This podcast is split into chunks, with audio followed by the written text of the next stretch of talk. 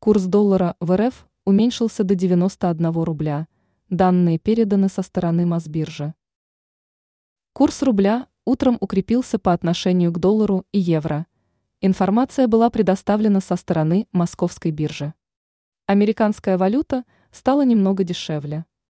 Сегодня 1 доллар стоит 91,94 рубля. РИА Новости сообщает, что евро на данный момент стоит 100,17 российского рубля. Что касается юаня, то сейчас он стоит 12,76 рубля. Он укрепился на одну копейку. Многие финансовые аналитики считают, что рубль будет продолжать укрепляться по отношению к доллару, уходя все дальше от отметки в 100 рублей. Несмотря на введение санкций со стороны западных стран, экономика России не подверглась коллапсу. Некоторые даже говорят о том, экономика страны укрепилась благодаря трудностям.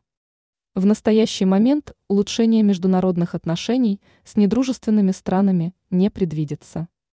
Ранее мы описывали ситуацию, связанную с курсом рубля по отношению к доллару в 2024 году.